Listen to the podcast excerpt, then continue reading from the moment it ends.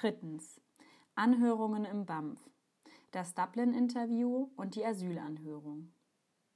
In dieser Audiodatei wird dir erklärt, was passiert, nachdem du in eine Erstaufnahmeeinrichtung oder Ankunftszentrum eingeteilt worden bist. Das für dich zuständige BAMF wird dir einen Brief zuschicken, in dem sie dich zu der Anhörung einladen.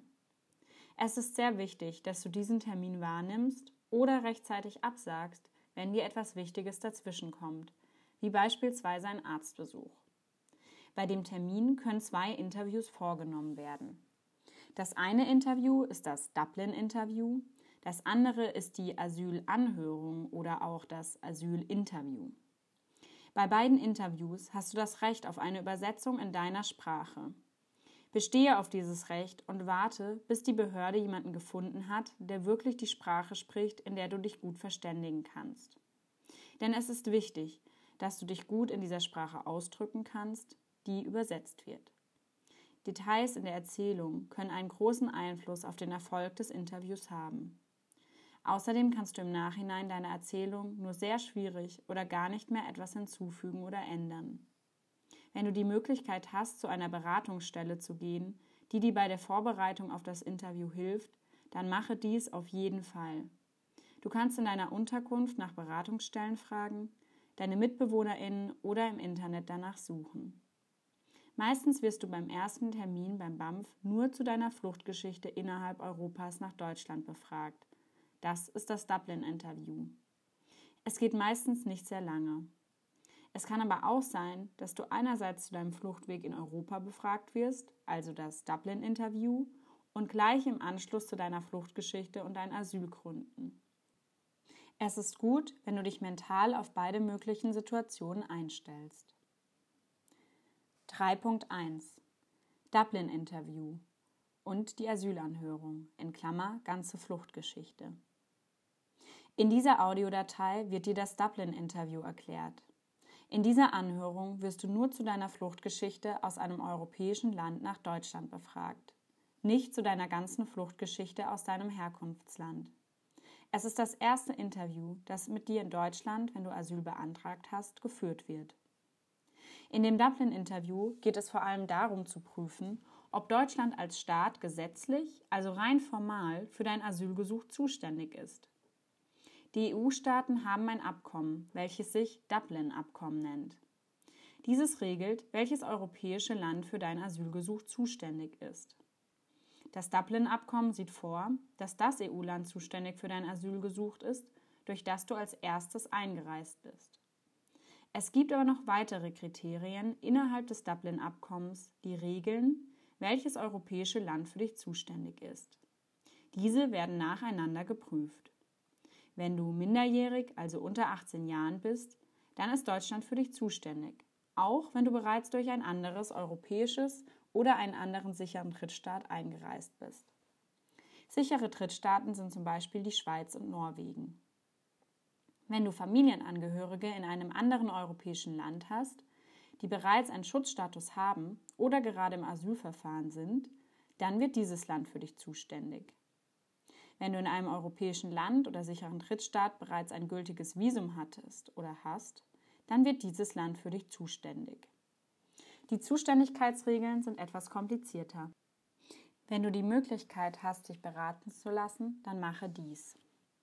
Wenn du alleinreisend, erwachsen und ohne Familie nach Deutschland durch ein anderes europäisches Land, zum Beispiel Italien oder Griechenland, eingereist bist, dann ist es sehr wahrscheinlich, dass Deutschland innerhalb des Dublin-Interviews herausfindet, dass Deutschland erstmal nicht für dich zuständig ist, sondern das europäische Land, durch das du eingereist bist. Dass ein Land zuständig ist für dein Asylgesuch, bedeutet, dass dieses Land deinen Antrag auf Asyl inhaltlich überprüft. Solange das Land gesetzlich nicht für dich zuständig ist, hört es sich leider auch nicht deine Gründe für die Flucht aus deinem Heimatland an. Um festzustellen, ob Deutschland für dich zuständig ist, wird zum Beispiel geprüft, ob du in einer europäischen Datenbank bereits registriert bist. Dafür werden deine Fingerabdrücke eingescannt und du wirst zu deiner Flucht nach Deutschland befragt.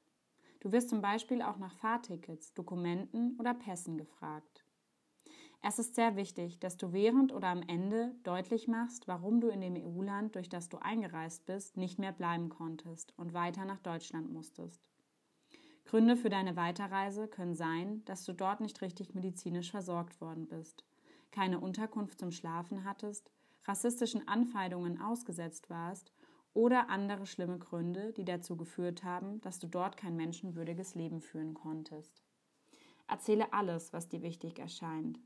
Wenn du unterbrochen wirst, bitte darum, dass du ausreden darfst, wenn du persönliche Beweise, wie zum Beispiel Fotos oder Videos hast, die deine Erzählung stützen oder beweisen, dann führe sie unbedingt an und sage, dass du möchtest, dass sie zu deiner Akte kommen. Dies könnte später wichtig werden. Nach dem Dublin-Interview kann es sein, dass der Termin bereits endet. Meistens geht dieser Termin nur sehr kurz. Wie am Anfang bereits gesagt, will Deutschland als erstes prüfen, ob eine gesetzliche Zuständigkeit überhaupt vorliegt, bevor das große Interview zu deiner ganzen Fluchtgeschichte geführt wird. Meistens ist Deutschland erst einmal nicht zuständig, weil die meisten Personen über Italien oder Griechenland nach Deutschland einreisen. 3.2 Das Dublin-Abkommen In dieser Audiodatei wird das Dublin-Abkommen nochmal genauer erklärt.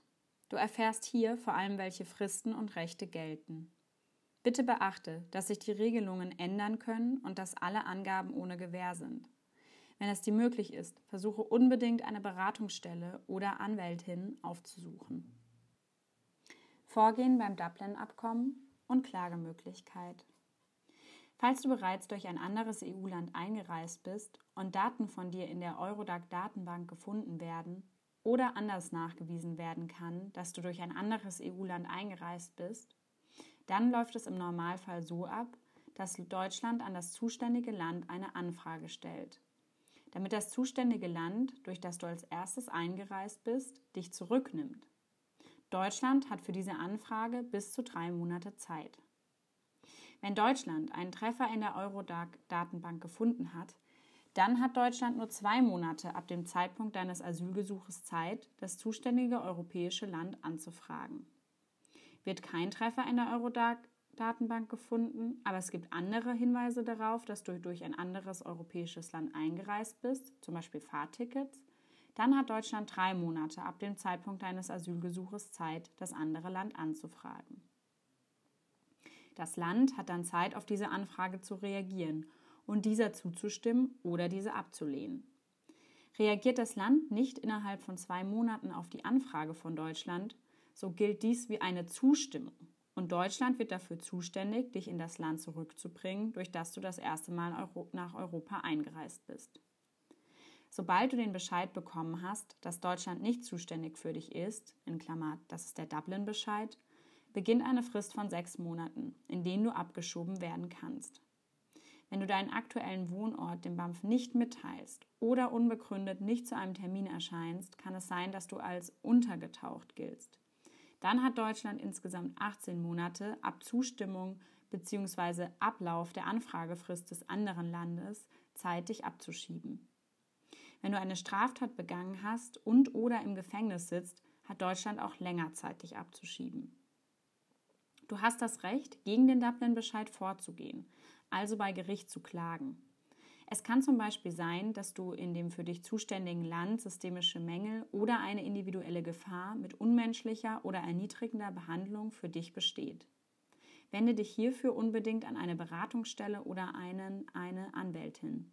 Du hast nur eine Woche Zeit, gegen den Dublin-Bescheid vorzugehen. Daher musst du schnell reagieren. In der Klage gegen den Dublin-Bescheid kann deutlich gemacht werden, warum eine Abschiebung in ein anderes EU-Land gegen die Europäische Menschenrechtskonvention verstößt. Zum Beispiel, wenn die Obdachlosigkeit oder unzureichende medizinische Versorgung droht. Leider wird die Klage gegen Dublin meistens abgelehnt, da das Vorzeigen von persönlichen Beweisen, das heißt Fotos oder Videoaufnahmen, die deine schlechten Erfahrungen in dem Land dokumentieren und auf denen du am besten auch zu erkennen bist, oftmals notwendig sind, um deine Gründe glaubhaft machen zu können. Trotzdem ist es wichtig zu klagen, wenn es hierfür wichtige Gründe gibt. Diese können zu einem späteren Zeitpunkt innerhalb deines Asylverfahrens wichtig werden. Außerdem kommt es auch auf deine individuelle Situation an, ob du eine Frau oder ein Mann bist, mit Kindern reist, krank bist und so weiter. Wenn du einen Dublin-Bescheid erhalten hast, ist eine individuelle Beratung wirklich dringend zu empfehlen, da es hierfür sehr viele komplexe Regelungen und Gesetze gibt, die in dieser Audiodatei nicht abgedeckt werden können. Wenn du von einer Abschiebung bedroht bist, wende dich auf jeden Fall an eine einen Anwältin oder Beratungsstelle für Geflüchtete. Diese können dir individuell helfen. 3.3 Dublin-Bescheid, Fristen und Ablauf der Fristen. Wenn du einen Dublin-Bescheid erhalten hast, hat Deutschland sechs Monate Zeit, dich abzuschieben. Das heißt, in das EU-Land zu bringen, durch das du eingereist bist. Läuft die Frist ab, dann wird Deutschland für dein Asylgesuch zuständig und du kannst einen neuen Asylantrag stellen. Du musst hierfür nicht noch einmal etwas extra machen, sondern nur auf die Einladung zur Anhörung vom BAMF warten. Aber Achtung, in bestimmten Fällen kann sich die Frist, in der Deutschland dich abschieben kann, verlängern. Wenn du zum Beispiel als flüchtig giltst, kann sich die Frist von sechs Monaten auf bis zu 18 Monate verlängern. Es gibt verschiedene Gründe, warum du als flüchtig gelten kannst. Zum Beispiel, wenn du dich nicht an deinem gemeldeten Wohnort befindest oder anzutreffen bist, obwohl dies für einen bestimmten Zeitraum vom BAMF gefordert war oder wenn du das BAMF nicht über deinen aktuellen Wohnort informiert hast.